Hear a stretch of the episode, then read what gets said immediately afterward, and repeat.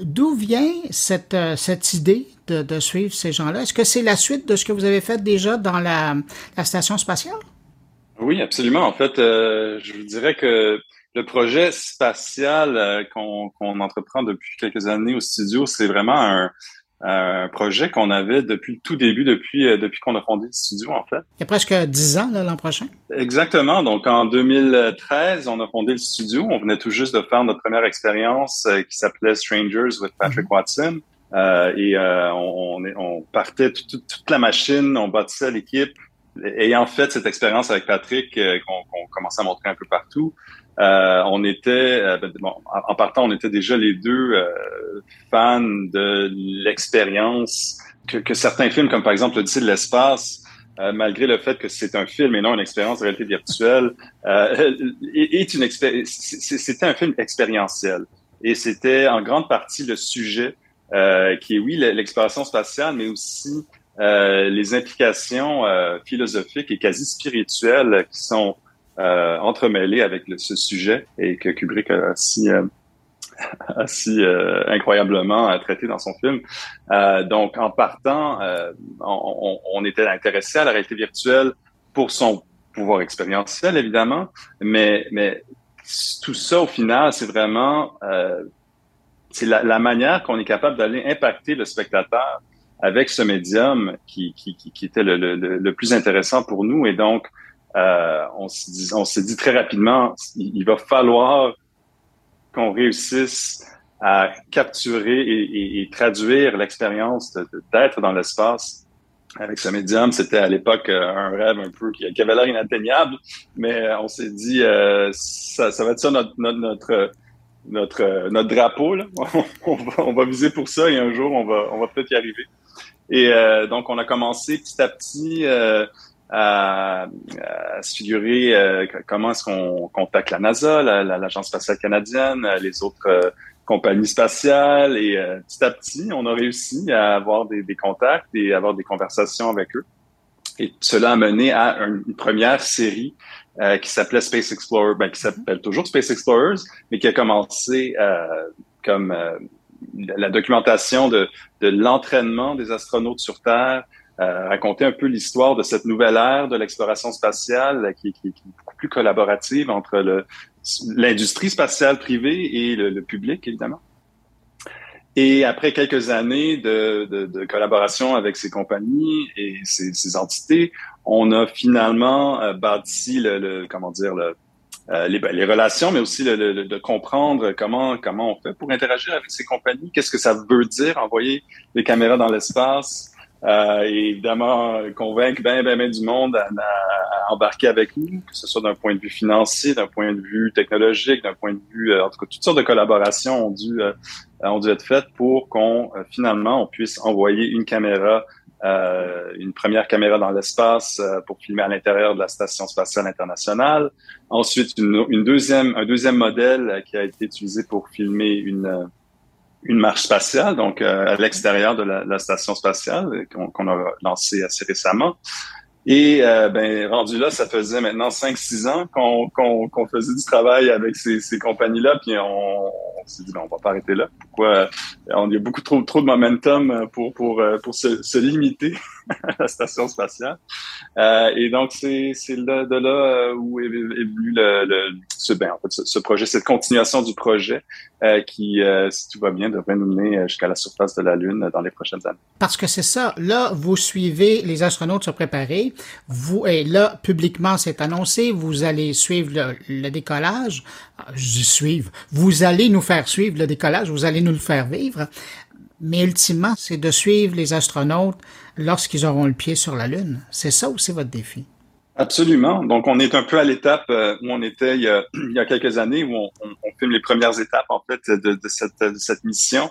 Euh, et euh, on est en train de, on se projette, on se projette dans le futur comme comme on, le fait, souvent en studio. On, a plusieurs défis qu'on n'a pas encore qui sont qui sont à régler. On n'a pas on n'a pas toutes les solutions, mais on a certainement les bases de, de de, ce qu'il faut faire pour, pour arriver à le faire. Donc oui, c'est ça la, la, mission à long terme. on, on, commence, on, je veux pas dire fake it till you make it parce que je pense qu'on we made it to a degree là, au point où on peut arrêter, de dire qu'on est, on est fake, en train de faking it, mais euh, on, est en train de, vraiment, euh, on avance comme si on allait, on allait le faire, puis d'après moi, euh, à moins de, à moins, à moins de, d'imprévus euh, spectaculaires, avec un peu de chance, on devrait y arriver. Là, je m'adresse à l'étudiant ou le, gradué de Concordia. Est-ce que euh, l'ancienne Concordia n'a pas le vertige des fois quand il regarde où vous êtes rendu? Parce que ça a été ben, vite, votre affaire. C'est beaucoup de travail, mais ça a été très vite. Vous avez, vous avez même pas 10 ans. Vous êtes déjà en train de partir dans l'espace avec vos, vous l'avez déjà fait. Vous êtes parti dans l'espace avec vos caméras. Là, vous êtes en train de travailler avec euh, la NASA et les gros joueurs qui sont en train de travailler sur, sur l'avenir de l'exploration spatiale. C'est impressionnant, là, pour une entreprise comme même pas 10 ans. Écoute, c'est sûr qu'il faut se, il faut se rappeler d'où on vient. ça, je, je, le fais de façon assez systématique. Je l'ai toujours fait parce que on est constamment confronté à ce qui peut avoir l'air d'être des, des, des, défis insurmontables. Et il faut se, il faut se rappeler de, OK, non, on, on en a, on, a réussi à surmonter euh, des défis aussi insurmontables ou, presque aussi insurmontables dans le passé. Fait que ça, ça, on dirait que ça, ça ramène, ça baisse un peu la base, ça, ça rend les choses un peu plus, euh, euh, on a moins l'impression d'être être fou à, se donner ces, euh, ces défis-là, mais euh, il faut aussi être. Euh, j'ai vraiment beaucoup de gratitude pour pour tout ce qu'on a réussi à accomplir aussi. c'est sûr que oui, j'y pense souvent d'où on vient, puis qu'est-ce qu'on a réussi à faire, où on s'en va. C'est je pense que c'est important dans la vie en général d'avoir cette perspective. Je vais vous ramener à vos débuts. Je me suis toujours demandé, dans le cas de votre studio, ça a été quoi l'élément qui a fait une différence au niveau de la perception de ce que vous étiez capable de faire? Euh, je pense, euh, puis vous l'avez mentionné tout à l'heure, là, uh, Strangers with Patrick Watson, que vous aviez présenté au South by Southwest. Puis après, il y a eu, je pense, un an plus tard, vous avez fait une entente avec, euh, Facebook à l'époque pour le casque Oculus c'était la première fois qu'on commençait à avoir du, contenu qui était intéressant, qui était, filmé, qui était créé. Puis je pense, entre autres, là, à votre film de 40 minutes euh, en VR, Miyubi. Ça a été quoi le moment charnière pour vous? Écoute, tu as mentionné South by Southwest. Je pense que c'était vraiment un moment, euh, c'est là où le pivot s'est effectué. C'est là où on a eu c'était pas notre première rencontre avec euh, Oculus, comme il s'appelait à l'époque, euh, mais c'était le meeting où on s'est rendu compte du potentiel de ce qu'on était en train de faire. Donc, euh, la, réaction simplement de, de, de, leur fondateur, Palmer Lucky, et du reste de leurs exécutifs, après avoir vu Strangers et, et en fait, ce qui, simplement ce qu'ils nous ont dit par rapport à ce que eux faisaient, ce que eux avaient vu, ce qui, ce qui s'en venait notre, place potentielle dans tout ça. Fait que c'est probablement le, moment où on a, où personnellement j'ai le plus gros vertige euh, dans ma carrière. C'était précisément le soir de cette euh, de cette rencontre-là. Je me rappelle euh, assez viscéralement l'espèce de vertige existentiel qui, était comme wow, ok, c'est ça pourrait être assez intense là ce qui s'en vient puis l'excitation et le et aussi le, le de, de, se projeter encore une fois dans le futur et de voir ce qui pourrait ce, que, ce qui pourrait être fait avec ce qu'on avait développé euh, et ce qui venait de se passer. Donc euh, clairement ça c'était euh, c'était un tel moment. L'autre moment est venu beaucoup plus tard. Je te dirais le, le, le, prochain moment où je me suis senti aussi étourdi était le moment où notre caméra a été allumée à, bord de la station spatiale, mais encore plus intensément le moment où on a allumé la caméra à l'extérieur de la station spatiale et on voyait la Terre en direct à travers notre caméra qu'on qui était c'était vraiment ça le, le, rêve de, de, de 2013 là, de, de, filmer un spacewalk même si on entre temps on avait filmé dans l'espace euh, et avec la NASA. C'était ce moment là où je pense qu'on on était à peu près une dizaine à la à la euh, à l'Agence spatiale canadienne, où on avait un genre de mini... Euh, euh, centre de contrôle. centre de contrôle, exactement. et je pense qu'on était tous... je pense qu'on s'est tous mis à pleurer, ou presque. On était on était vraiment complètement émus et Et on avait vraiment vécu ça un peu. évidemment, on n'était pas dans l'espace, mais, mais indirectement, on, vivait un genre de mini overview effect euh, euh, en, en, en, virtuel, littéralement.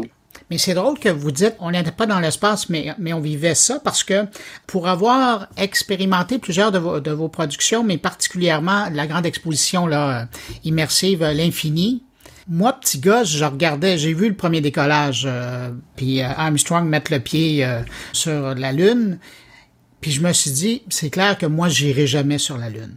J'irai jamais dans l'espace. Mais en visitant votre exposition immersive, je suis sorti de là en disant, je l'ai fait. Et j'ai l'impression que vous arrivez, par l'entremise de votre rêve, j'ai l'impression que vous êtes en train de permettre aux terriens à, la grande majorité hein, d'entre nous d'aller là où on n'ira jamais. Et, et c'est ça aussi votre, votre j'allais dire pas votre travail, mais l'accomplissement de votre mission, c'est que vous nous amenez où on n'aurait probablement jamais été de notre vivant. Je trouve ça intéressant que vous, vous, vous disiez cette réaction-là parce qu'il y avait l'entrepreneur, le rêveur, le directeur de création qui rêvait à ça. Mais là, maintenant, vous êtes en train de le faire vivre à, à la population en général qui va participer, qui va vivre à votre expérience immersive l'infini. C'est pas rien, là. Absolument. Et c'est surtout pour ça qu'on avait ce rêve. C'était, oui, évidemment, de, le vivre nous-mêmes, euh, euh, c'est quelque chose, mais c'est pas c'est pas que je voulais être astronaute dans la vie. C'est pas c'est pas le chemin que j'ai euh, que j'ai choisi. C'était vraiment quand on, on s'est rendu compte du potentiel de transporter la réalité virtuelle, euh, tout de suite, on s'est donné le, comme je parlais, du drapeau, on, on l'a mis le plus loin le, plus loin imaginable possible. Euh, et, euh, et c'était vraiment, c'était, de flotter, de flotter au-dessus de la terre et, d'avoir cette perspective. Et effectivement, on, depuis qu'on a, on a montré l'exposition à Houston, euh, surtout, où la grande majorité des employés de la NASA ont pu aller voir euh, mhm. l'expérience. Euh, Et n'ont jamais pu aller dans l'espace. E, exactement. Donc, la, NASA même, il y, a, à peu près, une, je sais pas, une vingtaine, une quarantaine d'entre eux qui ont, qui sont allés dans l'espace, mais tu as des centaines, c'est pas des milliers euh, de, de, personnes qui ont contribué à ces missions et tous ces gens-là ont des amis, des familles qui, eux, ne peuvent pas s'imaginer quelle est cette expérience. Et finalement, ils sont capables euh, de le partager avec... Euh, Ça a été quoi leur réaction, ces gens-là?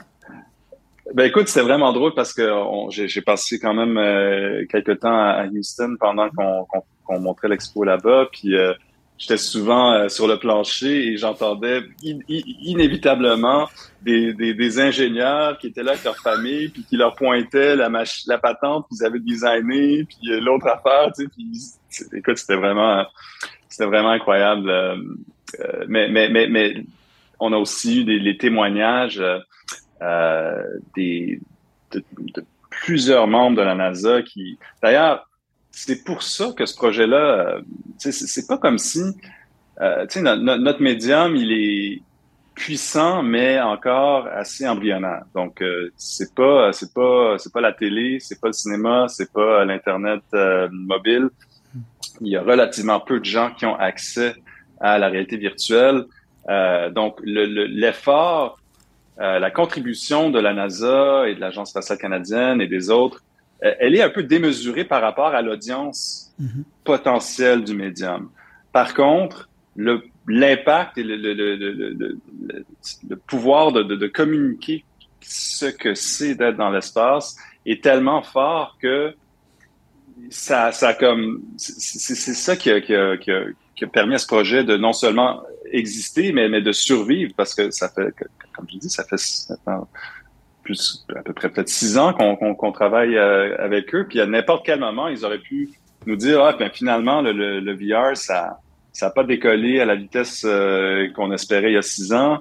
Euh, c'est le fun votre projet, mais on va on va on va arrêter d'investir ce qui est probablement l'équivalent de millions et de millions de dollars de temps d'hommes et de femmes et d'équipements et de, c'est vraiment il n'y a pas d'échange monétaire entre nous et la NASA par, par exemple mais cette collaboration a une valeur, c'est comme, c'est, ben, oui, mais c'est ça, mais moi, je la vois inestimable parce que d'une part, vous êtes en train de documenter, parce qu'on ne sait pas ce que la, VR deviendra plus tard. Vous êtes en train de documenter, mais vous êtes en train de faire ce que euh, vos outils et, votre travail, vous êtes en train de permettre aux astronautes de faire leur, leur pas leur vrai travail, ce sont des scientifiques, mais il y a toute la partie, une fois qu'ils reviennent sur la Terre, puis ils viennent rencontrer des milliers de personnes après pour leur raconter comment c'est impressionnant, puis que c'est une petite boule bleue dans un néant. Mais là, vous, vous nous amenez là-bas. Votre travail, là, et, c'est pour ça que quand, après être sorti de l'infini, je me suis dit, vous êtes probablement le xème astronaute qui se promène. Parce que votre œuvre, elle, a été faite, elle a été montée, réalisée. D'ailleurs, quel travail. Euh, juste ça, on pourrait passer une heure à parler de cette exposition-là. Mais donc, c'est ça, vous faites beaucoup et je veux rien enlever aux astronautes une fois qu'ils reviennent, mais vous faites beaucoup plus pour l'exploration spatiale, mais aussi la connaissance et le respect de notre planète qu'un astronaute pourra faire dans sa carrière, parce qu'il va rencontrer quoi? Peut-être quelques milliers de personnes dans sa vie en donnant des conférences pour le reste de sa vie, alors que vous, vous l'avez vous l'avez enregistré, vous l'avez monté. Il y a une exposition qui se promène. Euh, une partie de, de, vos, de votre documentation est aussi disponible en casque. On peut la regarder à partir d'Oculus, puis probablement de d'autres plateformes à un moment donné. C'est pas rien, c'est énorme comme travail. Alors, de là l'intérêt de la NASA de vous avoir comme partenaire. Absolument, et, je pense que ce qui est arrivé, euh, en fait, l'infini, l'exposition l'infini, elle, elle, était un peu le résultat de cette euh, euh, l'insatisfaction du reach qu'a aujourd'hui la réalité virtuelle. Donc, on, on, est, on a peu de doute que à, moyen terme, ça devienne le standard, que, que, que que ce soit dans 5 ou 10 ans ou 15 ans ou 20 ans, on ne sait pas. Ah, c'est une question d'interface pour le moment, là, c'est ça. C'est ça, les casques vont devenir plus légers, plus performants, euh, plus transparents. Le, rituel de se, de, se, de se, mettre en immersion aussi va devoir se développer. C'est quelque chose d'un peu étrange d'aller dans le coin. Puis de... euh, par contre, euh, on, on, voulait pas être si dépendant d'une industrie qu'on contrôle pas. Évidemment, on, on, on y contribue, mais on, est loin de ceux qui, qui, vont faire que demain, il, y aura... Une autre mission qui va partir. Un, C'est ça. Fait que l'infini était vraiment est né d'un désir de, encore plus rapidement démocratiser l'accès à la réalité virtuelle. Donc euh, oui, il y, a, quand même quelques millions de casques euh, qui sont déployés euh, sur la planète, mais on voulait que ça soit si quelqu'un veut voir cette expérience, qu'il puisse la voir qu'ils aient accès à un casque ou pas. Fait que bon, on n'est pas on n'est pas rendu à un point où euh, c'est encore vrai où n'importe qui peut aller voir notre expo, mais euh, déjà on a fait on a pu montrer ça à euh, je pense 70 ou 80 000 personnes à Montréal, à peu près la même chose à Houston. on est à Seattle, on s'en va on s'en va à San Francisco à l'automne et, et là on va se mettre à démultiplier les, les kits. Euh, et on en fait des, de différentes grandeurs parce que ça, ça, ça, demande un gros espace qui peut pas facile à trouver euh, n'importe où. Euh, fait que on espère que d'ici deux trois ans, il y ait peut-être une dizaine de kits qui se promènent sur la planète. Certains kits permanents, comme on a annoncé récemment à Montréal, on veut en avoir un en permanence. on peut s'imaginer dans des villes comme New York qu'il y en ait en permanence aussi. Euh, donc, vraiment, euh, le, le, but de tout ça, c'est exactement comme tu disais, c'est de donner l'accès à cette expérience que si peu on, pu vivre. Euh, c'est pas exactement la même chose, mais d'après nous, et je pense que plusieurs sont d'accord, euh, c'est le, le, plus proche, surtout comparé à, au cinéma ou à la, ah aux médias traditionnels. Vous avez parlé tout à l'heure d'ingénieurs qui ont, puis de cadres de la NASA. Est-ce qu'il y a des astronautes qui ont vu votre exposition? Oui, absolument. Ben, en fait, ça a été quoi leur réaction?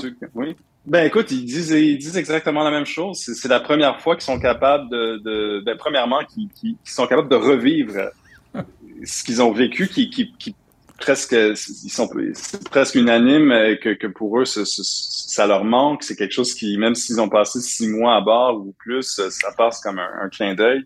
Euh, puis là, ils peuvent revivre ça, ils peuvent le partager avec leur, euh, leur famille, leurs amis, leurs collègues. Euh, on, a eu, euh, c'est pas juste les astronautes, mais, mais, certainement des astronautes qui, qui, qui pleurent euh, ou qui tombent en larmes à, à, revivre ça. C'est, je pense qu'il y a aussi un certain choc d'aller, tu sais, quand, quand tu t'en vas dans l'espace, il y, a un, il y a un vrai build-up, c'est, des années, il y a un décollage, tu, tu t'arrives, tu docks, tu, tu rentres là-dedans, alors que euh, il y a quand même un, un, choc, c'est assez. Tu on met le casque, et on est rendu. C'est ça. C'est ça. À, l'expo, on, essaie de, de, de, de, recréer un certain build-up. Mais mettons que tu es chez toi, tu te mets le casque, tu pars euh, Spacewalkers, là, c'est assez abrupt. Euh, fait que non, écoute, les réactions euh, des astronautes sont, sont probablement parmi les plus fortes parce que c'est quasiment comme un, flashback. Là, dans, votre, dans votre prochaine mission avec euh, la NASA, selon vous, il va être quoi le défi? C'est sûr que là, de les suivre pendant leur entraînement, c'en est un défi, là. C'est pas évident, mais comme toute production. Quand vous regardez ça, là, le directeur de, création, il va être où le défi dans, cette mission-là? Écoute, il y en a tellement. C'est euh, bah, premièrement, la technologie euh, donc les caméras qui vont nous permettre de, de, de filmer ça, c'est pas ça fait des années qu'on qu'on explore différentes méthodes de le faire. Le, problème aussi, c'est que dépendant de la mission, les spécifications euh, changent. Donc, euh, qu'est-ce que le poids de la caméra, où est-ce qu'elle pourra, où est-ce qu'elle sera mise, combien de temps sera-t-elle exposée au, au, au, euh, au vacuum de l'espace euh, donc, on explore différentes missions parce que les horaires n'arrêtent pas de, changer. Donc, euh, oui, il y a l'horaire de la NASA, mais il y a plusieurs missions privées aussi euh, qui, s'en vont sur la Lune et tout ça, c'est des choses qui n'arrêtent pas de fluctuer. donc, dans le temps, les spécifications. Euh, et même si on a, même si tout ça était locké et, on savait quand et comment on y allait, ça serait déjà un gros challenge d'arriver à le faire. Fait que de, de devoir jongler toutes ces variables, euh, ça fait parmi euh, les plus gros challenges. Euh, c'est ça, fait qu'on on contrôle si peu de choses qu'il faut. c'est un niveau de, tu on, on l'a vécu un peu déjà je te dirais de façon progressive qu'on a commencé à filmer même sur Terre avec la NASA, on ne contrôle pas leur horaire, il y a, il y a, il y a bien il y a plusieurs considérations qui, qui, sont beaucoup plus euh, hautes en priorité que, les nôtres. Euh, donc, euh, on est toujours un peu en, adaptation. Puis c'était encore un, un, autre niveau qu'on a, on a filmé sur la station et un autre niveau qu'on a filmé à l'extérieur de la station. Ça a été retardé de, presque un an. Notre, tournage de, la marche spatiale. C'est pour ça d'ailleurs qu'on n'a pas pu le montrer à Montréal. On c'était, initialement le but, mais on a, pu que montrer ces images à, Houston pour la première fois. donc là, c'est à un autre niveau de, c'est comme un autre, encore un, autre niveau de magnitude. c'est les variables, honnêtement. je te dirais, je suis confiant qu'on est capable de le faire. Euh, c'est juste que là, c'est un nouveau, euh, un nouveau niveau de, combinaison de variables qui rend ça vraiment. Euh, vous, vous, vivez vraiment, le, principe du cinéma qui dit hurry up and wait. faut toujours oh, être prêt, c'est ça. Oh yeah, mais ça c'est vrai de toute l'industrie spatiale. Ouais. C'est vraiment, c'est à chaque fois qu'on qu'on a une date, on a un, un, head of space au studio là, qui, a travaillé dans l'industrie spatiale. Puis euh, à chaque fois qu'on reçoit une date, lui il rajoute un an à la date. C'est comme systématique. Puis une fois que la date est mise à jour, il rajoute un an. On dit quoi, mais là, ben, on, ne va jamais y aller. Mais entre-temps, votre studio, j'imagine que vous travaillez sur d'autres productions? Oui, oui, euh, je te dirais que l'espace est devenu un focus assez euh, central euh, au studio. C'était progressif, mais je te dirais que c'est vraiment, c'est quasiment t'as space et t'as everything else.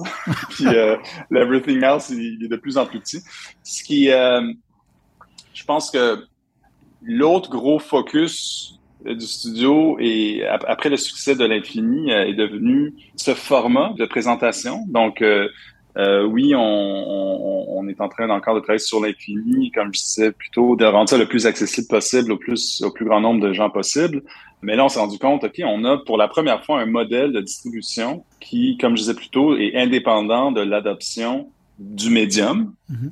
Donc, c'est à nous de continuer à évoluer et à démultiplier ce, ce, ce, ce modèle. Donc, on commence aussi à explorer euh, d'autres d'autres euh, contenus pour ce pour ce spectacle. Évidemment, il y aura du contenu spatial, un infini 2 ou infini plus 1 éventuellement, euh, mais on, on, va pas nécessairement se limiter euh, au sujet de, de, de l'espace pour ce format. Mais je, je te dirais entre l'espace et le format de l'infini, on a un, un projet qu'on développe depuis quelques années qui s'appelle Storyteller qu'on a développé en collaboration avec euh, la compagnie Jim Henson, qui est un, en fait un, livre euh, en réalité augmentée. Donc, c'est un livre physique qui est augmenté par euh, des lunettes de réalité augmentée.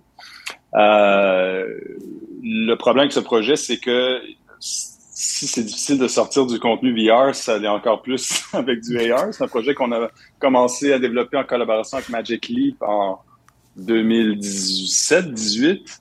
Euh, et euh, après ça, on, on, a fait, euh, on a annoncé récemment qu'on qu'on qu'on continuait cette, ce projet en collaboration avec Qualcomm. Euh, donc, euh, c'est un projet qui dépend aussi de, de, de facteurs, qui, qui, qui euh, c'est ça, il y, a, il y, a, plusieurs facteurs qu'on contrôle pas par rapport au AR et on n'a pas comme l'infini, l'équivalent d'un modèle pour, pour, sortir ça euh, plus rapidement. Mais c'est un projet qui, euh, qui m'est vraiment euh, que, je, que je pense qu'il pourrait vraiment être un, modèle pour le, le, futur du livre. Mm-hmm. évidemment, il faut que les lunettes deviennent accessibles, mais tu sais, peut-être peut-être qu'Apple va finalement sortir leurs lunettes bientôt, puis ça va ça va accélérer l'adoption euh, du médium. Donc ça, c'est un projet qui, encore une fois, est, un projet, mais qui est aussi un format euh, qu'on espère qu'on pourra déployer éventuellement. Je veux absolument parler de ou des caméras que vous utilisez parce que contrairement à d'autres studios cinématographiques euh, de création immersive, vous, vous avez à développer vos outils. Hein. Ça, c'est un, Absolument. C'est un peu particulier, ça. Et comment vous abordez ça? Parce que vous le disiez tout à l'heure, vous aviez, euh, dans le cadre de votre mission dans l'ISS, vous aviez votre caméra à l'intérieur, vous avez une caméra à l'extérieur. Disons qu'il n'y a pas beaucoup d'ingénieurs formés au vide spatial. comment ça se fait? Comment ça, a fonctionné? Écoute, c'est quelque chose qu'on fait depuis depuis le début du studio. Euh, donc, on, a, on a bâti notre première caméra par nécessité. On, on avait essayé le prototype de l'Oculus euh, à l'époque il y avait des démos, c'était tout du contenu généré à l'ordinateur. Il n'y avait, il y avait pas une expérience qui était euh, à, à, 360, du filmé en 360 3D, ça n'existait juste pas. Euh, à la base, c'est même un concept qui est un peu contradictoire parce que euh, de faire une, je sais pas si tu as déjà fait de la photographie panoramique, mais le principe de la, du, panorama, du panorama, c'est que tu veux filmer plusieurs euh, prises de vue, mais du même point. Mm C'est ça le principe. Si tu n'es pas au même point, tu t'introduis des, des, artefacts, alors que la stéréoscopie, tu veux filmer une image de deux points parce que tu veux une image différente dans chacun. Fait que c'est deux concepts à la base qui sont complètement contradictoires. Fait qu'il fallait trouver une façon de contourner cette limitation de la physique euh, dès le départ. Fait qu'on a, on a fait ça au tout début avec euh, Stranger, d'abord avec certains tests, éventuellement avec Strangers. Euh, et pendant quelques années, on a continué à, à développer des caméras parce qu'il n'y en avait juste pas. Mm-hmm. Euh, on était simplement les premiers à le faire. Euh, éventuellement, des caméras ont commencé à sortir, sauf que on, la flexibilité qu'on avait ben, premièrement, on avait bâti toute une équipe pour le faire, mais, on avait aussi une flexibilité euh, de, bâtir vraiment des caméras spécifiques à chaque besoin, que ce soit pour une production spécifique ou même un plan spécifique ou un type de, de technique spécifique. Euh, puis on avait toute une équipe de post-production à l'interne et euh, on comprenait intimement les forces et les faiblesses de chacune de ces caméras fait que c'était vraiment un avantage qu'on avait euh, qu'une caméra euh, all-purpose ne, pouvait pas euh, nous donner. Euh, éventuellement, quand on est allé dans l'espace, mais on a on n'a pas pu vraiment faire la même chose, donc de bâtir une caméra de toute pièce. pour plusieurs raisons, on a, on a, on a choisi de, on a décidé de prendre, de partir d'une caméra existante et de la modifier pour l'envoyer dans l'espace. Donc, il y avait plusieurs raisons pour ça. Un, euh, question de la certification. Donc, pour envoyer une caméra dans l'espace ou n'importe quoi dans l'espace, il faut qu'elle soit space certified. Mais avant qu'elle soit space certified, elle doit être euh, certifiée par le FCC, donc euh, l'organisme qui, certifie tout, l'électronique. Puis nos caméras ne l'étaient pas. Donc, donc pour, pour, pour envoyer notre caméra, on aurait dû passer à travers le processus de certification de la FCC, ensuite le, le processus de certification de la de, de la, de, la NASA. Donc, on, on a, on, s'est dit, bon, on va au moins s'éviter cette première étape en partant d'une caméra pré-certifiée. Euh, mais cette caméra, elle n'était pas vraiment, euh, évidemment, elle n'était pas Space Certified, donc on a dû la modifier pour, pour cela. Et on a aussi, on en a profité pour, euh, entre guillemets, euh, l'améliorer ou la, la, la, rendre euh, plus appropriée à notre, à notre façon de faire les choses, la, façon de filmer, façon de, de, de processer les images. Euh, il y avait aussi de plusieurs autres considérations, le, la grandeur, le poids, la, simplicité d'utilisation. Nos caméras sont des outils, sont pas des produits qui sont euh, vendus et que n'importe qui peut utiliser. Donc, euh, tout ça faisait que euh, on était mieux de, de, de partir d'une caméra préexistante qui est la, la Zcam V1 Pro, qui, qui, a aussi servi pour qu'on a modifié encore plus pour la, la, version extravéhiculaire, donc pour le spacewalk. Ça fait une belle publicité pour cette caméra-là quand même. Quand même, quand même. Écoute, ils ont été des bons, euh, des bons collaborateurs aussi. Hein, fait que on, euh, on fait pas, euh, on n'est pas gêné de, les mentionner quand, quand, quand, on peut. Paul, vous le disiez au tout début de l'entrevue, votre drapeau, là, vous l'aviez mis sur une vue de la Terre à l'extérieur de l'ISS. il est où votre drapeau maintenant? Euh, donc, ben, j'ai mentionné la Lune, donc on l'a poussé un peu plus loin, le drapeau. Mais euh, je dirais qu'à long terme, c'est pas tant un. Je mettrais pas le drapeau sur un sujet ou sur une place, tant que euh, je pense que pour moi le drapeau réellement là, il a toujours été sur euh, l'exploration et le développement du médium. Donc de, de, de, le storytelling en immersion, euh, c'est d'après moi ce qui est vraiment le, plus le plus puissant, le plus intéressant dans tout ça. Oui, évidemment, euh, l'espace, la lune, ce sont des sujets, des expériences euh, absolument incroyables. Euh, mais je pense que le médium de la réalité virtuelle a, un potentiel de, de, transformation absolument incroyable. Euh, ce que ce que la télé, le cinéma, la façon que ou même l'internet à changer l'humanité d'une manière absolument profonde, euh, mais en immersion, je pense qu'on est à un autre niveau, puis ça, ça vient avec des gros dangers aussi, euh, comme comme la même la même manière que la propagande et, euh, tout ça est, est, assez c'est un des, plus gros problèmes qu'on a, je pense aujourd'hui. ben, on va avoir ces problèmes-là à, un, niveau ça très exponentiel.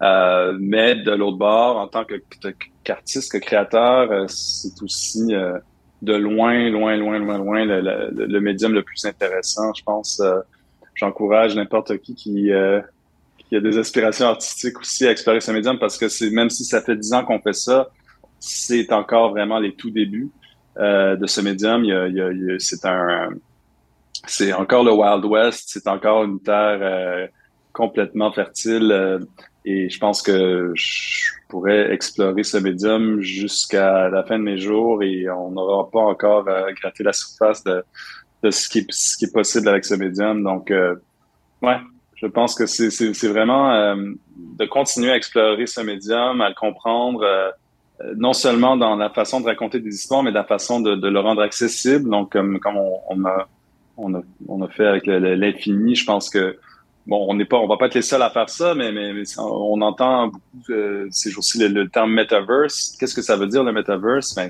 en gros, c'est l'internet plus la réalité virtuelle. C'est simplement le, numérique en volumétrie euh, interconnecté. Donc, qu'est-ce que ça veut vouloir dire? On peut pas vraiment s'imaginer aujourd'hui réellement ce que ça, ce que ça va prendre comme forme. Euh, même la science-fiction euh, qui représente le métavers euh, ne répond pas à la question, aux questions. Euh, on n'aurait pas pu avoir un film en, en 1960 sur l'Internet et, qu'est-ce que ça, quelle, forme ça prendrait. tu sais. donc oui, tu as, eu certains, tu as, eu des visionnaires qui ont, qui ont, qui ont pointé dans, vaguement dans la bonne direction. et aujourd'hui, tu en as aussi qui, qui, le font, mais je pense que c'est ça va devenir un, un, un, tout autre environnement là, assez rapidement. Puis euh, je pense que c'est une des choses les plus intéressantes, excitantes et, et, une des choses qu'il faut vraiment euh, de plus en plus euh, approcher avec une conscience des dangers parce que c'est c'est une with great power comes great responsibility puis ce, ce médium là il est vraiment puissant. Et vous êtes quand même un des le studio, vous êtes quand même parmi les pionniers du genre du cinéma immersif. C'est en tout cas, vous montrez le chemin. Je pense que vous allez inspirer pas mal de gens. Paul Raphaël, cofondateur, directeur de la création euh, chez Félix et Paul Studio, merci d'avoir pris euh, de votre temps pour euh, me parler. Et puis, ben, je vous souhaite une bonne suite de mission. Merci beaucoup, Bruno. C'est un, un plaisir.